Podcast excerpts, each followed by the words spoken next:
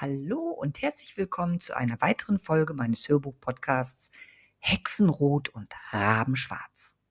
Kapitel 36 Unter dem Schädelmond.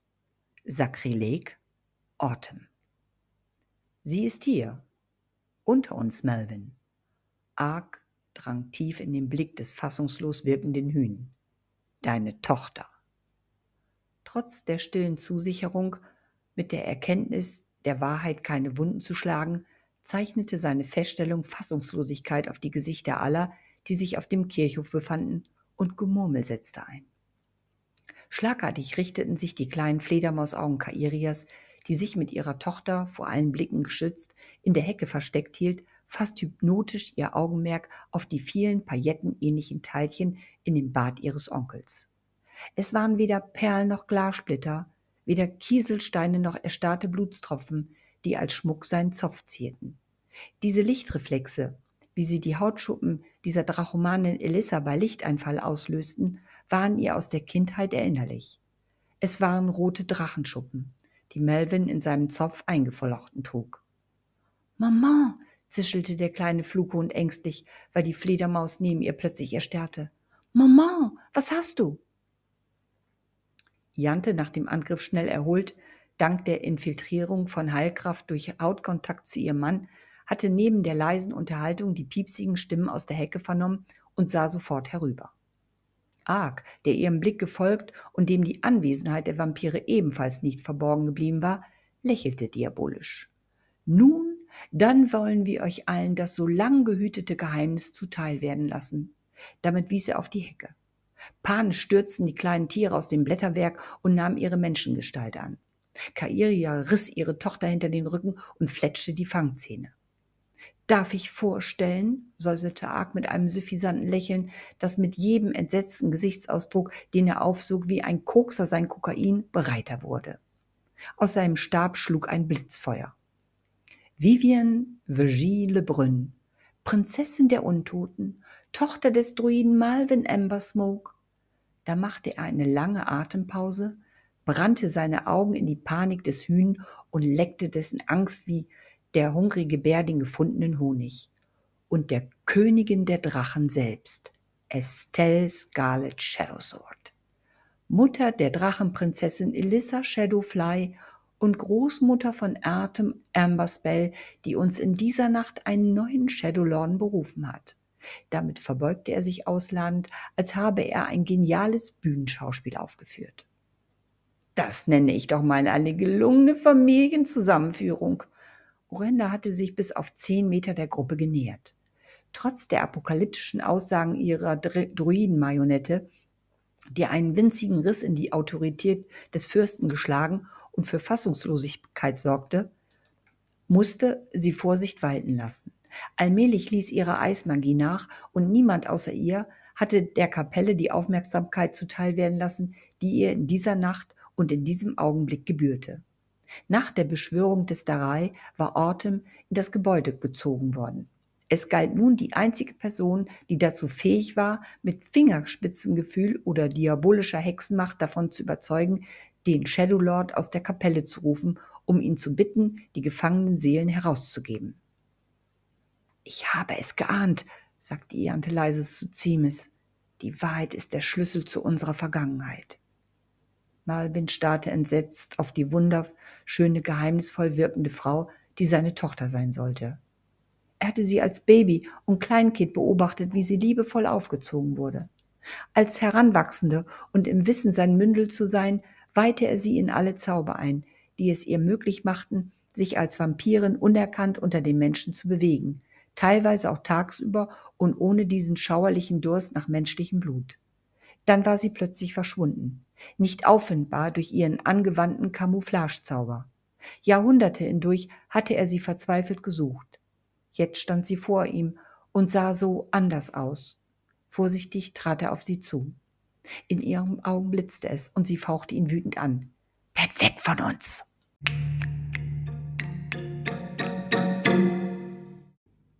Ark folgte dem Sukubus wie ein kleiner Hund. An ihrer Seite sich in Sicherheit wähnend, musste er dieser Situation noch eine fundamentale Krönung bereiten. Wie ich sehe, waren nicht nur die Umstehenden unwissend, sondern die Tochter selbst ein Leben lang betrogen worden. Und in diesem Moment möchte ich von euch allen, damit zeigte er auf jeden Einzelnen, eine Entschuldigung hören. Zu Unrecht hat man mich gerichtet.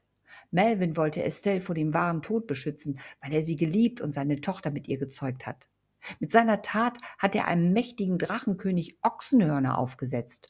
Und weil er, wie vielleicht nicht viele von uns wissen, ein unberufener Satanka ist, hat Estelle nur vorgegeben, ihn zu lieben, um mit dem gemeinsamen Akt selbst einen Shadowlord zu erschaffen, der die Seelen der Menschen sammelt, damit sie ihre Art auf der Welt vermehren und die Herrschaft an sich reißen kann.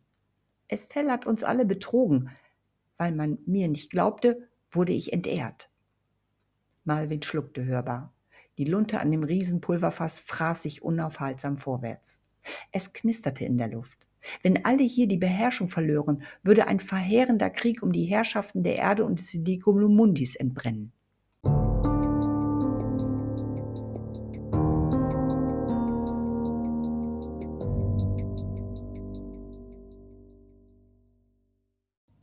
Elissa war es schließlich, die den Bann der Fassungslosigkeit durchbrach und aus der Gruppe der Logenmitglieder auf Kairia zutrat.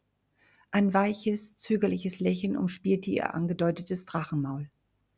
Hallo, flüsterte sie zaghaft und versuchte an der Vampirin vorbei einen Blick auf Zoe zu werfen, die zwar geschützt hinter ihrer Mutter stand, jedoch angriffsbereit ihre Vampirzähne zeigte. Ihr habt sicher mitbekommen, dass ich heute Nacht meine Tochter Amber verloren habe. Wenn es wahr ist, was Ark hier kundgetan hat, habe ich mit euch eine Schwester und eine Nichte wiedergefunden. Ich weiß nicht, wer dort mit dem Darei in der Kapelle ist, aber wenn es auch nur ein wenig von unserer DNA in ihr vorhanden ist, gibt es eine Chance, auf sie einzuwirken. Wir müssen zusammenhalten. Ark hat seine angebliche Retterin mit seinem Rachefeldzug gegen uns verraten. Orenda verfolgt mit ihrer Magie nur ein einziges Ziel – Sie will den Shadowlord benutzen, um die Macht auf Erden und im Deliculumundi an sich zu reißen. Die ersten Krieger, die dem Teufel einen Weg zu unseren zwei Welten bereiten sollten, sind nicht die Gefolgsdrachen unserer Mutter. Orenda buhlte einst mit dem Teufel. Er hielt diabolische Magie, mit der sie unsere Drachenkönigin infiltrierte. Rot wie das Feuer schwor Orenda Crystal Flame der Königin ihre absolute Treue. Der Succubus macht sich die Energie seines infiltrierten Opfers zu eigen. Orenda benutzt Wassermagie. Es ist davon auszugehen, dass sie unsere Mutter an unseren Vater Sean Silver Shadow Sword, König und Wasserdrache, verraten hat, ihm die Treue schwur und an seiner Gefolgschaft die Seelen verteilen will, um uns alle zur Hölle fahren zu lassen. Kairia riss eine Hand in die Höhe. Ihre Fangzähne blitzten im Mondlicht ebenso unheilverheißend wie die, der dunkelrote Lack auf ihren langen, spitzen Fingernägeln. Sie hatte diesen Zirkus satt. Jahrhundertelang in dem Glauben gelassen, ihre Eltern hätten den Tod gefunden, observierte und spionierte sie wildfremde Menschen aus, um den Schlüssel zu einem Ort zu finden, an dem sie die Seelen ihrer Eltern vermutete. Der vermeintliche Onkel ist plötzlich ihr Vater, eine Drachomanin, ihre Halbschwester, die Mutter einer Drachenkönigin, die vom Fürsten selbst in die Verbannung oder schlimmer in die Hände des Teufels geraten sein soll, und ihre Nichte, eine Hexe, die als Werkzeug für die Erschaffung eines Seelenfängers diente. Schuld an diesem ganzen Dilemma war dieser putzige Supobus, der sich in seinem roten Glitzerkleid bereits aufspielte, als sei sie der Dreh- und Angelpunkt des Universums. Über die Köpfe der anderen hinweg visierte sie Orenda an. Kairias maßlose Wut spiegelte sich in ihren Vampiraugen. Elissa hatte sie beobachtet. Du wirst gegen Orenda nichts ausrichten können, Vivienne. Was habe ich schon zu verlieren? konterte die Vampirin. Zoe trat hinter ihrer Mutter hervor.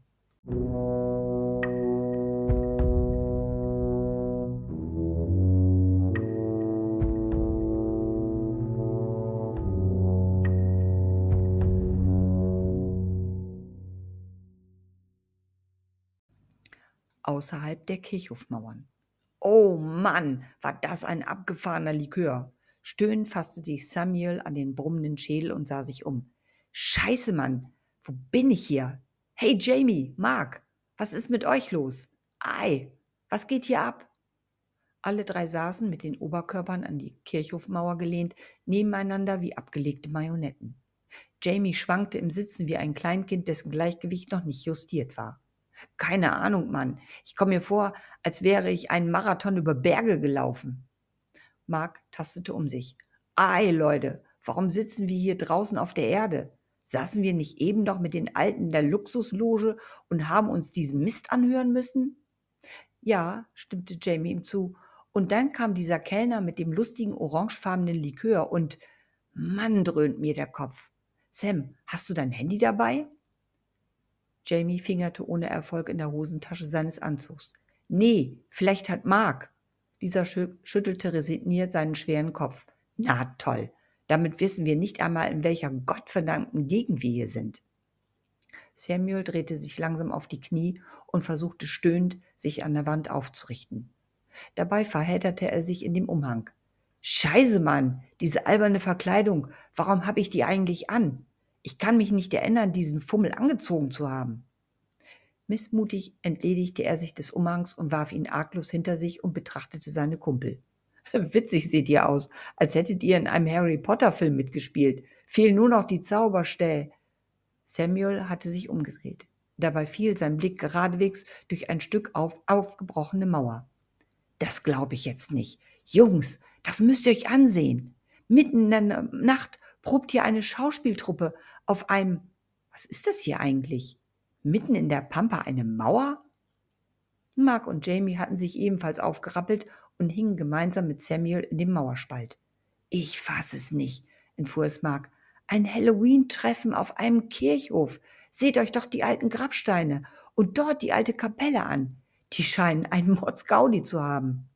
Huch, japste Sammy, als ein heller Blitz in die Hecke vor der Kapelle schlug. Boah, die ziehen ja voll sämtliche Register. Und da, Mann, wie haben die das denn hinbekommen? Da stehen plötzlich zwei scharfe Bräute. Hm, machte Samuel und kratzte sich dabei übers Kinn. Meine Schwester hatte diese komischen Karten für ein abgefahrenes Event irgendwo außerhalb von Nottingham. Da sollte die Show auf einem Kirchhof abgehen oder so ähnlich. Vater wollte unbedingt, dass wir einen auf Familie machen und ich habe die Karten dann verkauft an Caden und seine Kumpel. Vielleicht sind die ja noch da, mit von der Partie, sagte Jamie und starrte weiter fasziniert auf das lustig anmutende Halloween-Spektakel. Ich werde mich hier mal umsehen. Samuel stieß sich von der Wand ab und drehte sich um. Vielleicht gibt's hier irgendwo ein Ortsschild in der Nähe und einen Taxistand. Scheiße, Mann, wie kommt das denn hierher? Jamie und Mark hatten sich ebenfalls umgedreht und starrten in dieselbe Richtung wie Samuel. Ist das nicht? Fragte Mark und sein Zeigefinger deutete auf ein leuchtendes Etwas in der Dunkelheit weiter entfernt. Mann, das ist euer Kunstwerk, Sam, und es leuchtet, als sollten die Aliens hier landen. Jamie kratzte sich am Kopf. Das sollten wir genauer in Augenschein nehmen. Er wollte gerade darauf zulaufen, als Samuel ihn zurückhielt. Halt, Jamie. Ich glaube, da stimmt etwas nicht. Sieh dir mal die Typen an, die das Bild festhalten, als sollte ein Löwe hindurchspringen. Sag mal, spinnst du jetzt, Sam? Die halten das, damit es beleuchtet werden kann. Ganz klar gehört das zu ihrer Inszenierung. Und was bitte ist das da? raunte Mark plötzlich mit zitternder Stimme und zeigte in die entgegengesetzte Richtung. Etwa 20 Meter von ihnen entfernt flimmerte zwischen den Bäumen ein Oval mit blauem Licht, aus dem zwei Gestalten heraustraten. Aliens! Mark schluckte hörbar. Samuel packte seinen Kumpel an den Schultern und duckte sich mit ihnen zurück an die Mauer. Was für eine Show, Leute. So ein abgefahrenes Halloween hab ich noch nicht erlebt. Da, rief Mark erneut und zeigte zwischen die Bäume. Jetzt ist es weg. Das Licht. Könnt ihr jemanden sehen? Es raschelte. So ein Mist, flüsterte Samuel leise. Mit unseren Handys hätten wir jetzt wenigstens eine Taschenlampe dabei. Was machen wir, wenn sie uns überfallen? Mark zitterte. Einerseits fror er wie ein Schneider, andererseits gruselte es ihn bis unter die Haarspitzen. Es knackte und ein weiches bläuliches Licht schwebte auf die drei am Boden kauernden Männer zu. Wer sind Sie? entfuhr es Mark mit einer viel zu hohen Stimme. Scht, machte es, und in einem bläulichen Lichtkegel erschienen plötzlich zwei Frauengesichter. Samuel ließ die Luft hörbar aus seinen Lungen entweichen. Mrs. Dansworth, was machen Sie hier? Überrascht hoben Mark und Jamie die Augenbrauen. Du kennst sie? Sam nickte. Das ist Cadens Mom. Mit ihm habe ich das Kunstwerk dort, damit nickte er in die Richtung des leuchtenden Bildes, gefertigt, das gerade als Dekoration vor Halloween missbraucht wird. Sahira hob die Hand. Ihr drei habt keine Ahnung, warum und wie ihr hergekommen seid? Stimmt's? Die drei sahen sich an und schüttelten bestätigend die Köpfe. Okay, wenn wir euch jetzt den Grund dafür nennen, müsst ihr uns hoch und heilig versprechen, nicht auszurasten, uns nicht für verrückt zu erklären und genau unseren Anweisungen zu folgen. Wenn, damit wechselte Sahira einen Blick mit Marion, die sie aus der Akademie hierher begleitet hatte, die nickend bejahte. Wenn ihr diese Nacht überleben wollt. Nee, kam spontan von Jamie. Das ist echt krass. Die ganze Geschichte wäre zu lang und wir haben keine Zeit für ausgiebige Erklärungen. Die Sache ist die. Man hat euch drei entführt und dazu benutzt, dieses Artefakt zu suchen. Hö, stöhnte Jamie. Was denn für ein Artefakt? Meinen Sie etwa die Malerei von Samuel und ihrem Sohn? Das Bild, was da hinten so angestrahlt wird? Sahiria blickte kurz in die Richtung und sah zurück auf die jungen Männer. Das Bild, was du meinst, Samuel, zusammen mit Caden erschaffen hat, ist ein Artefakt, mit dem ein Portal geschaffen werden kann. Es wird nicht beleuchtet, es leuchtet von innen heraus und dient als Zugang zu einer Welt außerhalb unserer Erde. Abgefahren, japste Mark. Und was hat man mit uns gemacht? Einen Chip eingesetzt und damit ferngesteuert? So in etwa, antwortete Marion. Magische Wesen sind in euch geschlüpft wie in einen Mantel. Daher fühlt ihr euch eigenartig schlapp, als hättet ihr drei Nächte durchgemacht. Krass, japste Mark erneut, der mit allem völlig überfordert war. Dann nickte Marion zu dem Spalt in der Kirchhofmauer. Das, was ihr dort seht, ist kein Faschings- oder Halloween-Mummenschanz. Ihr müsst uns glauben, wenn wir euch sagen, dass diese Personen dort allesamt keine Menschen sind. Eigentlich ist es strikt verboten, darüber zu reden. Und was es im Einzelnen geht, ist auch nicht wichtig. Aber wir sind auf eure Hilfe angewiesen. Es hört sich, hm, wie sagt ihr in eurem Jargon, konkret krass an. Aber wir müssen die Welt vor dem Einzug des Teufels retten. Ja, ist schon klar, antwortete Sergio flapsig. Und wie soll das gehen? Zaubern? Hm, ach ja, den passenden Umhang haben wir schon. Es fehlt nur noch ein Zauberstab. Am besten so einen wie Dumbledore besaß, diesen Elderstab. Das könnt ihr uns überlassen, antwortete Sahira und erntete prompt einen blösen Blick von Marion, die das Gespräch schnell in eine für die Jungs interessante Richtung lenken wollte. Ihr müsst ein taktisch ausgereiftes Ablenkungsmanöver hinlegen, nicht alle der dort drüben anwesenden Nichtmenschen sind diabolischer Natur.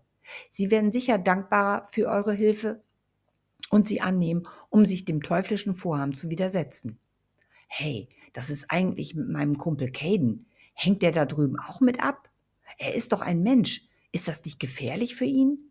Ist er da nur reingeraten, weil ich ihm die Karten verkauft habe? Samuel beschlich ein schuldiges Gewissen. Nein, Samuel. Caden wurde entführt und mit Drogen vollgepumpt. Er wird euch daher ein wenig suspekt erscheinen, wenn ihr ihn zu Gesicht bekommt. Lasst euch nicht täuschen und sprecht ihn an. Was auch immer geschehen wird, haltet euch an das, was wir euch sagen. Dann wird niemandem etwas geschehen.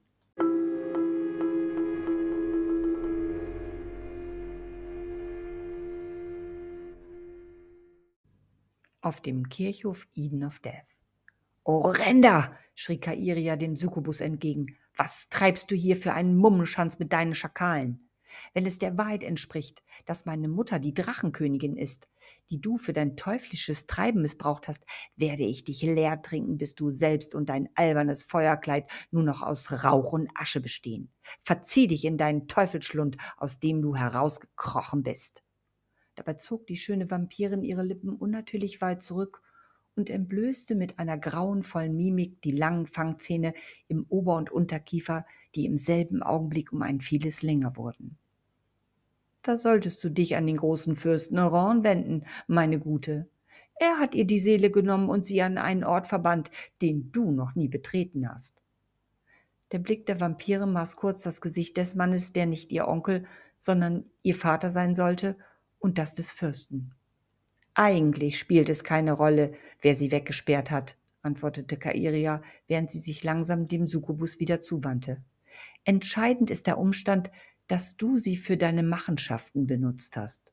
Du hast es billigend in Kauf genommen, dass ihr die Existenz unter den Menschen entzogen wurde. Du hast mir die Chance genommen, sie jemals kennenzulernen. Und das macht mich wütend. Orenda lächelte kokett. Ich werde euch alle vernichten, eure Seelen aufsammeln wie reife Äpfel und sie dem Teufel zum Zeitvertreib servieren. Mama, rief Zoe, sie soll aufhören mit ihren Gedanken. Vernichte sie.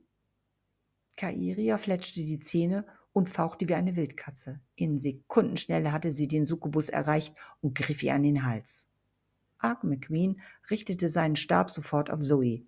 Wenn du Orenda auch nur ein Haar krümmst, du hässlicher Nachtmar, werde ich deiner Tochter die Seele aus dem Leib brennen und damit den Schattenfürsten füttern. Iante wechselte einen schnellen Blick mit Simis. Die Kugeln ihrer Druidenstäbe waren fast wieder klar, nur am Boden glitzerten noch wenige Eiskristalle. Maman, schrie Zoe fast hysterisch. Orenda lächelte immer noch, während sie Kairias lange Krallen in ihren Hals bohrten. Ihr hübsches Gesicht wurde zur Fratze.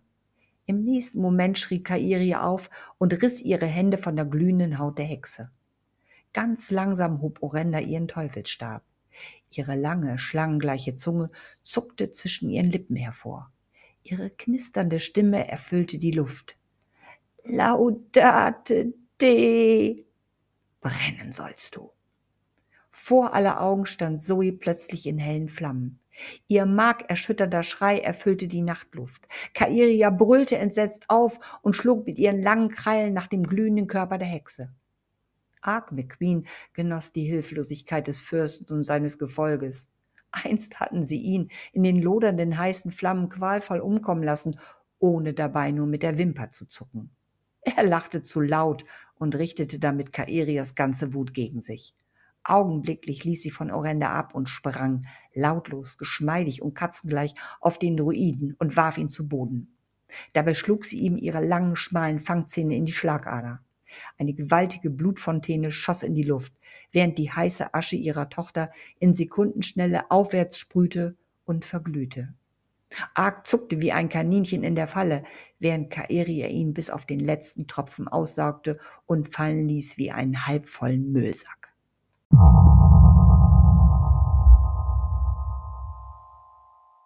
So steht es eins zu eins, knisterte der Succubus, noch immer glühend. Sie liebte das Spiel mit ihrer dämonisch-teuflischen Überlegenheit. Sollten doch alle ihr Pulver verschießen. Zum Schluss würde sie reichlich Seelenbeute machen und in der Gunst Azraels aufsteigen. Zeit, sich der befreiten Seelen anzunehmen. Ihre weibliche Fratze mit den glitzernden Augen betrachtet die Vampirin belustigt. Es ist unglaublich. Ihr benehmt euch wahrhaft wie Tiere. Kein Wunder, dass euch das Tageslicht nicht vergönnt wurde.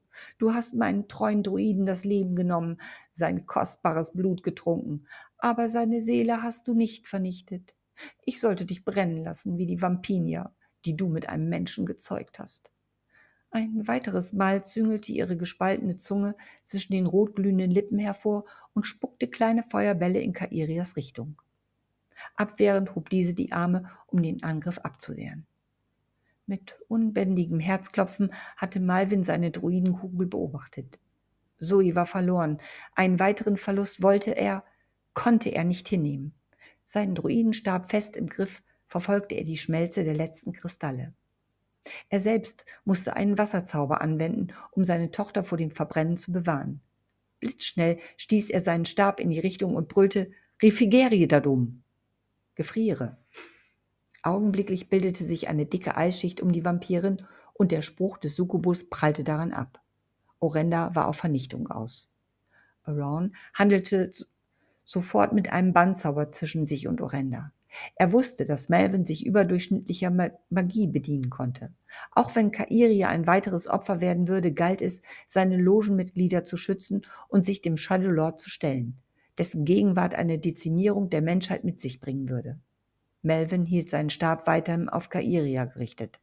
Orenda hatte noch nicht aufgegeben, ihre Angreiferin vernichten zu wollen.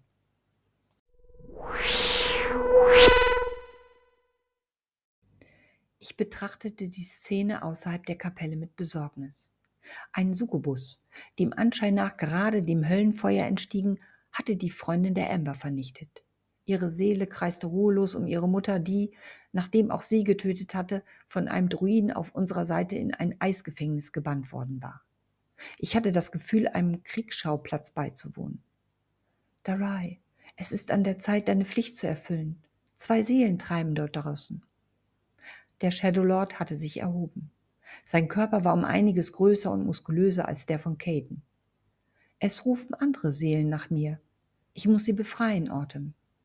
Ich beobachtete, wie er hinter den Altar tat.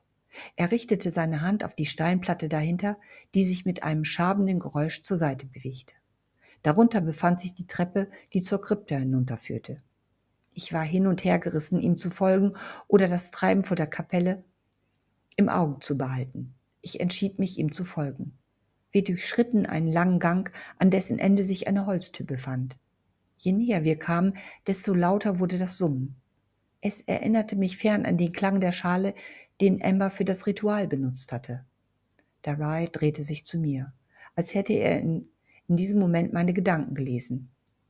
Der Klang ist der Ruf, dem alle Seelen folgen müssen. Ich trage ihn in mir und werde diesen Klamm absorbieren, um die Seelen hinter der Tür zu mir zu rufen. Ich verfolgte, wie der Shadow Lord mit seiner Hand das Holz berührte. Das Summen wurde leiser, bis es ganz verstummte. Hinter der Tür erhob sich ein Wehklagen, das bei einem Menschen zu einem Hörsturz geführt hätte, da es bis ins Mark erschütterte. Der Shadow Lord öffnete die Tür. Dahinter wogte eine Wolke aus tausend Schatten wie kleine Geister. Der Darei trat in die Krypta und breitete seine Flügel aus. Wie bereits vor der Tür erhob sich ein Summen. Sein Körper wurde zu einem riesigen Schatten und verschmolz mit den kleinen Geistern. Dann wurde es still. Die Kälte, die mir zuvor entgegenschlug, war verschwunden. Mein Geliebter nahm seine Menschengestalt an und lächelte milde. Ich werde sie heimbringen. Angesichts dessen, was draußen auf dem Kirchhof vor sich ging, war ich mir nicht mehr so sicher. Ich erinnerte mich an die Observation von Amber, die, als würde sie ein grausames Verbrechen planen. An mit Sicherheit grenzender Wahrscheinlichkeit wusste keines der Wesen dort vor der Tür, was unsere Liebe so großartig und mächtig machte. Der Shadow Lord handelte stets in Liebe. Das Schild, das er trug, war eine absolut tödliche Waffe, dem nicht einmal der Teufel die Stirn bieten konnte. Ich öffnete mein Hexenauge und hatte sofort Kontakt zu Iante Poisonheart. Ich konnte ihre Skepsis spüren. Irgendetwas hatte sie davon überzeugt, dass der Shadow Lord zur Vernichtung der Menschheit berufen worden war. Ich musste hinausgehen und alle vom Gegenteil überzeugen. Ich ging auf die Kapellentür zu. Meine Magie berührte das Scharnier und das Türblatt schwang nach innen auf. Ich trat in die kühle Herbstluft hinaus und sog die klare Luft bis tief in meine Lungen. Leben. Da ist sie, rief Iante und hielt ihren Stab wie zur Abwehr in ihre Richtung. Oran warf einen Blick zu Orenda. Ihr Körper glühte, während sie einen Teufelstab auf seinen Bandzauber richtete, um ihn zu durchdringen. Was sollen wir tun, mein Fürst? Goderic erhöhte die Kraft seines Bandspruches. Argwohn lag in seinem Blick, als er Autumn aus der Kirche traten, treten sah. Plötzlich schrie Ivante auf. Orendas Hexen, die zuvor hinter dem Eisentor gemeinsam mit den beiden Dämonen abgewartet hatten, waren dem Ruf des Succubus gefolgt. Ihre langen, schwarzen Kutten bedeckten flatternd ihre stöckeligen Beine, während sie sich fliegend, jedoch mit Zuhilfenahme eines Besens in Sekundenschnelle näherten. Aus den trompetenförmigen Ärmeln lugten knöcherne Hände hervor, in der einen ebenso dünnen, knüppeligen Zauberstab haltend. Ihre fast kahlen grauen Schädel mit langen, spärlich schwarzgrauen Haarsträhnen wurden von Kapuzen bedeckt. Ihre langen, viel zu großen Nasen mit gelblich-grauen, dicken Warzen stachen aus dem Gesicht wie knorrige Äste.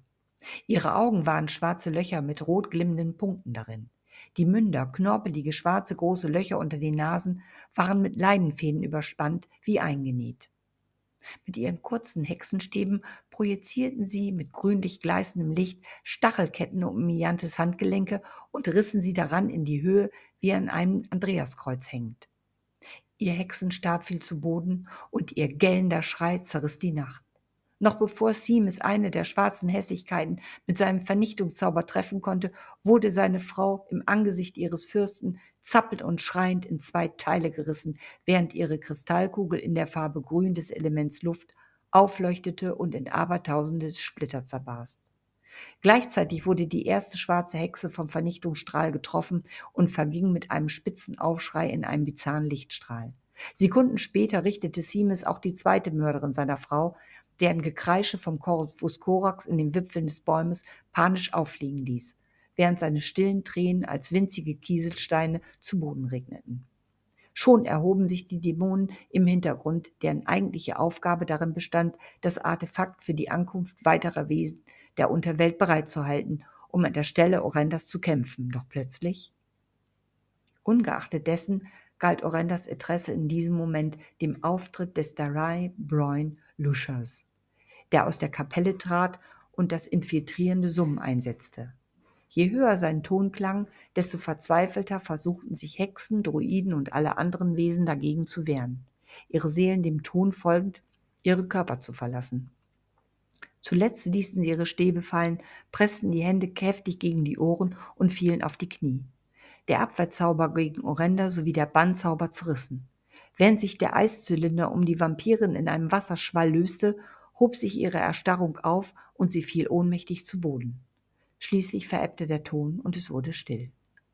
Lediglich ein leises Zischen schwebte über dem Szenario, als Orendas Feuerzeuger auf den Wasserschwall traf und dieser dampfend seinen Weg aufwärts suchte, noch ehe er den Weg zwischen Laub und den kleinen Ästen ins Erdreich finden konnte. Sobald sie die Inderei erblickte, zog sie ihren Höllenstab zurück und nahm ihre Menschengestalt an. Auf ihrem Gesicht zeichnete sie die verführerischen Züge des Succubus. Nur die Höllenhexe Autumn und der Shadowlord standen aufrecht.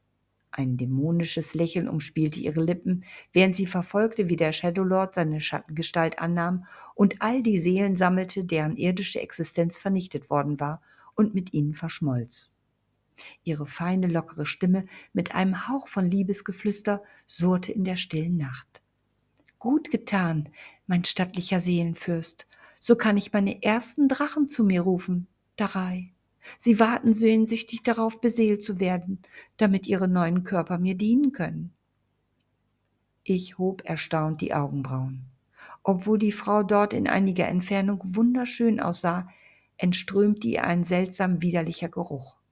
Ich verstand nicht, was sie von meiner Liebe verlangte. Darai konnte ihr die Seele nicht geben. Sie mussten ins Jenseits, in die Zwielichtwelt, um dort auf neue Aufgaben zu warten. Ihr Blick traf mich wie ein Lanzenstoß. Mit der Fähigkeit der Telepathie bohrte sie sich regelrecht in meine Gedanken, las darin und gab mir unmissverständlich zu verstehen, alles zu tun, mich von dem Darai zu trennen, um ihn für sich und ihn sich ihm zu eigen zu machen. Währenddessen außerhalb des Kirchhofes. Weit genug vom Summen des Darais entfernt beobachteten Marion und Sahira, wie sich die zwei Kreaturen links und rechts neben dem Artefakt plötzlich in Bewegung setzten, um den Höllenhexen zur Hilfe zu eilen. Sofort griffen die beiden Wickerhexen unter ihre Umhänge. Unvermittelt begann das Portal intensiver zu leuchten. Ein untrügliches Zeichen für einen Transfer aus einer anderen Dimension. Marion und Sahira zogen ihre magischen Stäbe hervor und setzten augenblicklich die beiden Dämonen außer Gefecht, achteten jedoch darauf, das Artefakt an Ort und Stelle zu halten. Ey, Mann, wie cool. Das müssen Sie mir auch beibringen, lachte Mark und erhielt zur Mahnung, still zu sein, von Samuel einen Hieb in die Seite. Wir müssen den verflixten Succubus durch das Tor zurückschicken, bevor sie die Teufelsbrut zu sich ruft, flüsterte Marion, schlich leise zum Tor und winkte die anderen hinter sich her. Ihr dürft auf gar keinen Fall den Kirchhof betreten, Jungs. Der Ruf des Schattenfürstens könnte euch den Tod bringen. Drei, Bräu! Orendas Ton wechselte in ein metallisches Zischen, da ihre bezirzende Art nicht den gewünschten Erfolg erzielte. Ich befehle dir im Namen des Teufels, mir zu Diensten zu sein und die gesammelten Seelen an meine Folge zu übergeben. Dabei veränderten sich ihre Gesichtszüge von Anmut zur Fratze, in stetem Wechsel. Das kann ich nicht, entgegnete der Schatten, der immer mehr Seelen zu sich ruft, die sich in der Nacht des Halloweens jammernd auf dem Kirchhof zusammengefunden hatten. Ich werde deine Liebe quälen, ohne die du nicht mehr frei existieren kannst, um dich gefügig zu machen. Mir ist jedes Mittel recht, um das dunkle Reich in die Macht zu bringen. Ich hatte mich wieder in der Kapelle geflüchtet und nutzte mein Hexenauge. Meine Magie war stark. Ich trug das Drachenblut meiner Mutter und Großmutter in mir. Ich beherrschte die Elemente, doch gegen die Teufelsmagie würde ich unter dem Blutmond, der sämtliche Magie bündeln und steigern konnte, nicht die notwendige Kraft aufbringen, um mich ihr entgegenzustellen. Solange mein Geliebter die Seelen zu sich rief, konnte er mich nicht beschützen. Ich sah bereits, wie der Succubus, der sich ebenfalls des dritten Auges bediente, seinen Teufelstab auf mich richtete und erblickte in diesem Moment fünf Gestalten außerhalb der Kirchhofmauern. Plötzlich schoss aus dem nahen Baum eine Krähe auf die Hexe herab und attackierte sie. Orenda hieb nach dem Vogel. Ihre Schlangenzunge zuckte hervor, als sie hinter ihr am Tor zwei Frauen erschienen. Eine von ihnen hatte einen Stab auf den Vogel gerichtet und flüsterte Gebrochen sei der Teufelsbann, so räche dich und greif sie an. Jetzt, Samuel, schrie Sahira und richtete ihren Zauberstab gemeinsam mit Marion auf den Succubus. Hey! schrie Samuel aus vollem Hals, während er sich gleichzeitig die Hände auf die Ohren presste, um nicht doch noch dem Ton anheimzufallen. Hey, Caden! Ich bin es, Sam! Caden, hörst du mich? Mark und Jamie hatten Samuel todesmutig flankiert und schrien ebenfalls aus vollem Hals. Augenblicklich ließ das Summen nach, und der Shadowlord kehrte zurück in seinen physischen Körper. Unheil verkünden und makaber wendete Marian ihren Kopf um 180 Grad nach hinten. Hatte sie eben noch Autumn im Visier, fixierte sie mit flammend roten Augen die drei jungen Männer und stieß ihnen die Spitze ihres Tomahawks entgegen. Diabolos autem Immorleatur, du seist dem Teufel geopfert. Mit einem Abwehrzauber sprang Mary und Sahira vor die Jungs. Zu spät für Mark, der, zu weit links von Marion und Samuel in Sekunden als Ascheregen zu Boden ging. Sa Jamie und Samuel schrien auf. Mit der Wut Orendas, von zwei Hexenweibern aus der Menschenwelt diskreditiert worden zu sein, standen ihr Kleid und ihr Stab in hellen Flammen. Funken sprühten umher und setzten Laub und Zweige und die Äste der nahen Bäume in Brand und ließ damit ihrer Kränkung und ihrer Eitelkeit freien Lauf. Es knisterte und loderte. Die Flammen erhellten einen weiten Kreis um Orenda, die dadurch geblendet nicht sehen konnte, was hinter dem Lichtkreis geschah, der jedoch langsam niedriger wurde und schließlich verlosch. Einen kurzen, unbeobachteten Augenblick, den die Zwielichtwesen nutzten, um sich dem Bedacht zu erheben und ihre Stäbe wieder an sich zu nehmen.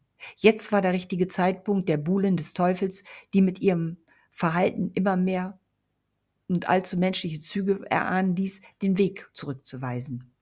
Die Souveränität und Kraft des Fürsten Orans waren zurückgekehrt. Die Tatesterei hatte sie nicht vernichtet, sondern schützen wollen vor dem, was die Welten alle Zeit bedrohte den Teufel, die Dunkelheit, das Böse und die Knechtschaft. Da gab es nur einen Befehl. Vernichten wir sie. Noch während Orenda die Funken sprühen ließ, hatten sie Marion und Sahira bereits für einen weiteren Angriff gewappnet. Et disperdam te. Ich banne dich, riefen sie zugleich. Ich war aus der Kapelle getreten und richtete meine Hände ebenfalls auf den Succubus. Et disperdam te.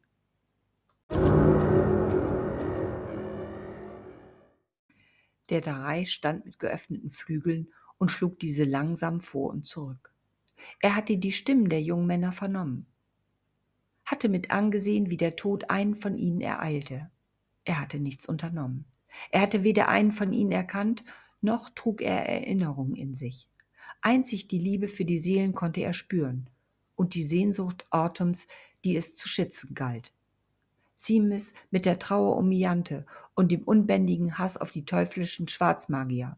Aran, Goderic, Malvin, der den Tod eines unschuldigen Menschen und seiner Enkelin zu beklagen hatte, und die weiteren Logenmitglieder richteten gemeinsam die Kugeln ihrer Druidenstäbe auf den Succubus, der mit diabolischen Flüchen versuchte, nochmals seinen glühenden Körper zu aktivieren, um sich vor der Magie zu schützen und die Brut aus der Hölle zu rufen.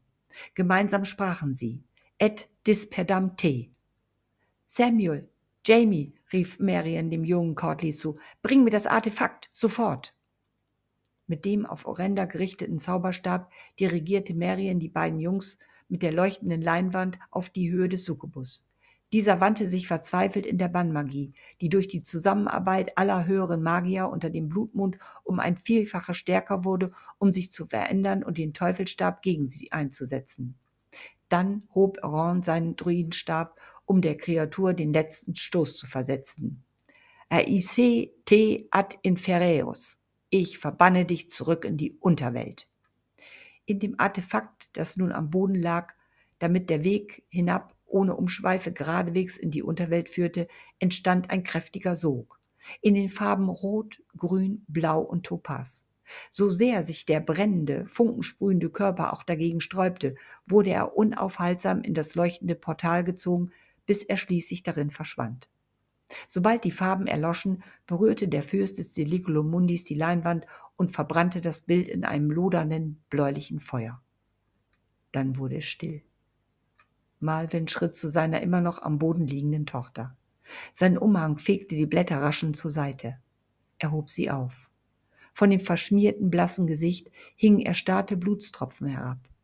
Ihr Kopf hing über seinen Arm und ein Meer aus schwarzem Haar ergoss sich bis auf den Boden. Samuel und Jamie hatten sich hinter Marion und Sahira zurückgezogen. Ein leises Krächzen war zu hören. Sogleich hob Marion ihren Arm. Damien, sagte sie leise. Aus dem Schatten flog der große Corvus Corax auf ihren Arm. Tränen der Freude traten in ihre Augen, während sie über das schwarze Gefieder strich. Aron wandte sich zu dem Städtelorden, dessen Schwingen weiteren lautlos vor und zurück schwangen. Goderic hatte sich ebenfalls zu ihm gestellt und betrachtete die stattliche Figur des gefürchteten Seelenfängers.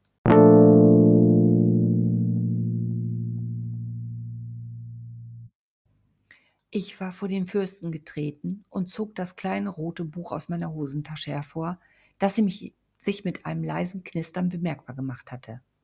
Fürst Aron, ich bin mir sicher, dass dieses Buch gut aufgewahrt und in Ehre gehalten werden muss. Es wurde mit dem Blut eines Drachen in Runen geschrieben und in dessen Haut gebunden. In meinen magischen Händen offenbarten die Runen geschriebene Worte. Der Shadow Lord und der Seelensammler ist nicht der Dämon, den ihr einst gefürchtet habt. Wenn er in tiefer inniger Liebe heraufbeschworen wird, sucht er die verirrten Seelen, um sie heimzubringen. Der erste seiner Art wurde in teuflischer Absicht gequält und geschunden, geopfert für den Dämon der Hölle. Er wurde gezwungen zu vernichten und die Seelen zu stehlen, um des Teufels Herrscher auf Erden zu sichern. Der schwarze Rabe ist der Bringer des Lebens und wird die verehrten Seelen zu euch in das Diluculumundi führen um den neugeborenen Menschen und den wiederkehrenden Wesen der Zwielichtwelt eine reile Seele zu schenken, behütet und geliebt als ein Teil des Universums. Marion war ebenfalls zu dem Fürsten getreten und strich zärtlich über den Einband des kleinen Büchleins. Es ist Cranocks Haut und auch sein Blut. Orenda hat ihn geschlachtet wie unseren Sohn. Dafür soll sie in den Höllenfeuern für ewig schmoren. Oron nickte, nahm seinen Druidenstab und berührte mit der Kugel den Einband auf dem Drachenschuppen. Konservator in Auternum, auf ewig bewahrt. Das kleine Buch wurde zu winzig kleinen roten Sternen, die in das Rund der Glaskugel rieselten und sich dort wieder zusammenfügten. Dann verschwand es in einem silbrigen Nebel, der sich in den Bäumen des magischen Waldes versteckte. Sahira war zu ihrem Mann getreten. Torion öffnete seine Arme und zog sie dicht an seinen Körper. Ich glaube, wir haben doch alles richtig gemacht. Sahira betrachtete den Hühn, der einst ihr Sohn Caden gewesen war. In Liebe gezeugt, in Liebe berufen, in magischer Mission unterwegs für die Seelen. Elissa und Quinn standen an der Seite Melvins. Zärtlich strich Elissa durch das lange schwarze Haar ihrer gefundenen Halbschwester. Zoes und Emmas Verlust schmerzte und würde noch lange das Herz der Erdrachomanen schwermütig schlagen lassen. Wir sollten heimgehen. Bald wird es hell und es werden Menschen kommen, wie jedes Jahr nach Kairias Event, um sich zu überzeugen, dass alles nur ein erfundenes Schauermärchen war, sagte Seamus mit bitterer Miene und fuhr weiter fort. Ich werde mich in den nächsten Jahrhunderten wohl um Kairia kümmern müssen, damit ihre Events weiterlaufen. Sie muss von den Geschichten erzählen, denn in jedem Märchen steckt ein Fünkchen Wahrheit. Und diese sollten wir den Menschen nicht vorenthalten. Wir haben beide einen herben Verlust erlitten. Selbst jetzt, da die Gefahr auf unbestimmte Zeit gebannt ist, sollten wir dennoch Vorsicht walten lassen. Keiner von uns weiß, was Orenda mit der Drachenkönigin angestellt hat. Die Wiederkehr Ark McQueens fordert eine lückenlose Aufklärung.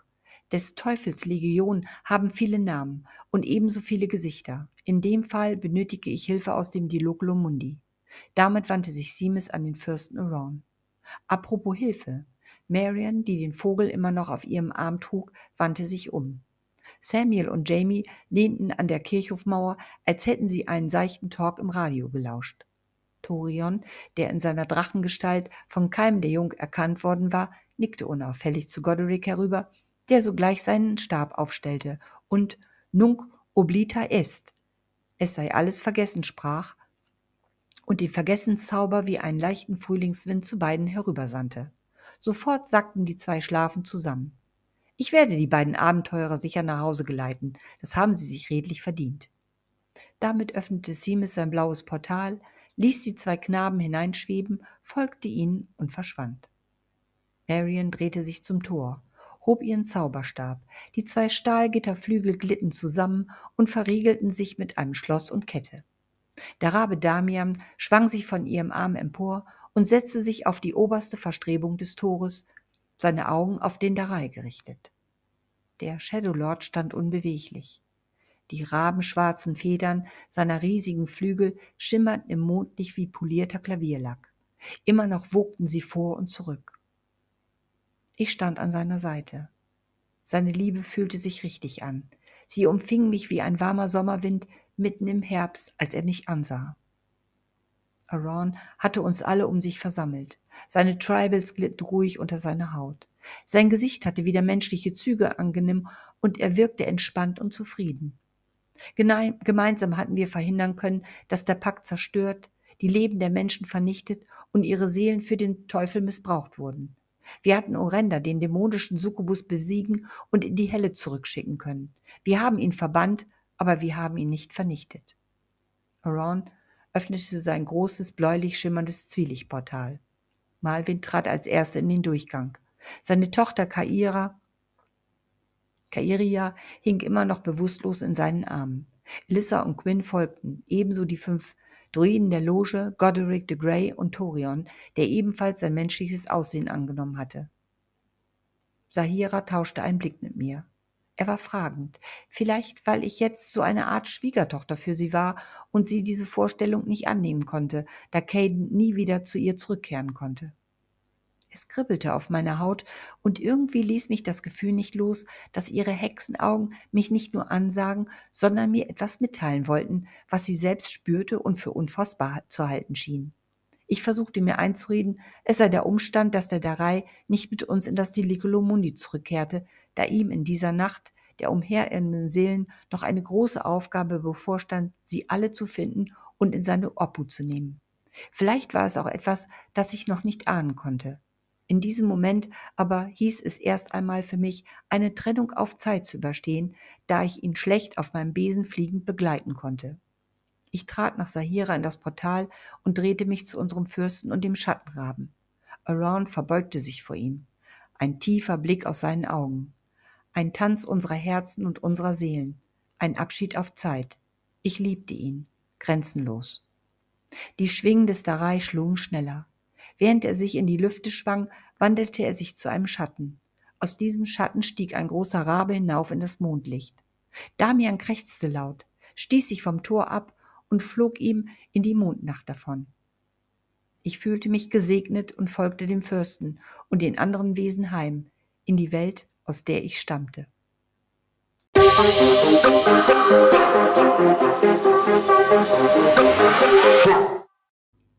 37 Epilog All Souls are immortal and never lost auf der Kirchhofmauer. Der blasse Mond tauchte den alten Kirchhof in ein diffuses, unheimliches Licht, welches sich in den bleiverglasten Fensterscheiben spiegelte. Der Wind wirbelte kleine Blätter und Zweige vom Boden auf und zeichnete damit eine Spur über den fast zugewachsenen Weg bis hin zur Kapellentür, die sich leise knarzend, wie von unsichtbarer Hand berührt, ein Spalt breit öffnete. Auf der Mauer in Höhe des Eingangs saß die Gestalt einer Katze und verfolgte aufmerksam das unheimliche Schauspiel. Dabei leckte sie sich genüsslich die Pfoten und hob ihren Kopf dem Mond entgegen. Der milchige Schein fiel geradewegs in ihre Augen. Sonderbar leuchtende Katzenaugen, das eine grün, das andere stahlgrau.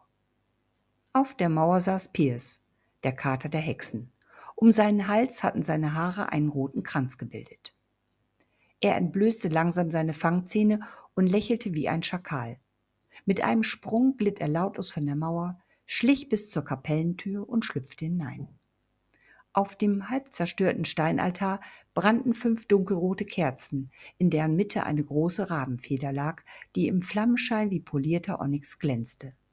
Direkt vor dem Altar wirbelten die Zweige und Blätter kreisend am Boden. Der Kater hatte sich direkt daneben gesetzt und mauzte leise. Inmitten der tanzenden Blätter wirbelte ein weißer Nebel, der langsam emporsteigend eine menschliche Gestalt annahm. Zuerst war es nur ein Wispern, dann ein leises Flüstern. Ich denke, sie hat mich spüren können, die gute Sahira.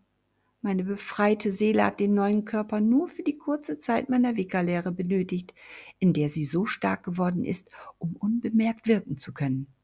Obgleich Sahira ihr Gefühl nicht nachgegeben hat, muss ich auf der Hut sein, um weiterhin unerkannt zu bleiben. Die weiße Gestalt senkte ihren Kopf und blickte zum Kater herunter. Deine Königin hat mir viel Macht zuteil werden lassen und mir noch eine größere Aufgabe übertragen, die ich versuchen werde zu erfüllen. Doch eines solltest du wissen, du, der die Macht zum Betrug beherrscht wie kein zweiter. Die Frau, die gute Seele, die mich einst vor dem Tod auf dieser Welt bewahrte, soll durch mich niemals zu Schaden kommen. Der Kater bleckte die Fangzähne und lächelte diabolisch. Das werden wir noch sehen, knisterte seine Stimme.